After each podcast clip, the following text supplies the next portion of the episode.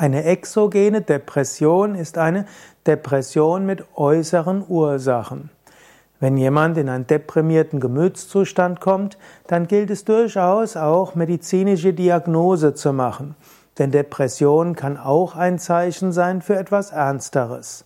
Es gibt eine tiefere exogene Depression, die zum Beispiel kommen kann mit nach einem Hirnschaden, kann kommen bei irgendwelchen Nervenproblemen. Exogene Depression kann durch äh, Nervenentzündungen sein, kann kommen durch einen Tumor und verschiedenes andere.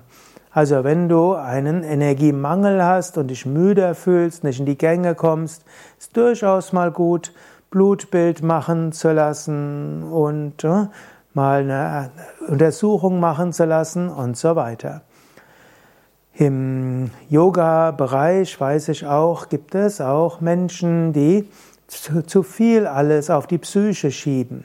Ja, Krankheiten haben auch eine psychische Dimension und viele Probleme sind erstmal psychisch. Aber ich sage gerne, normalerweise müsste Yoga selbst dazu beitragen, dass die meisten psychischen Probleme entweder nicht auftauchen oder zügig geheilt werden.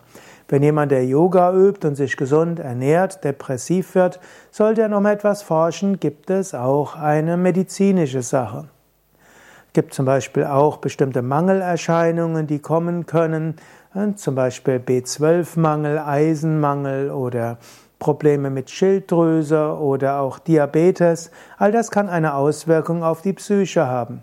Neben natürlich Nierenerkrankungen, Lebererkrankungen und äh, Entzündungen, Dauerentzündungen, Nervenerkrankungen.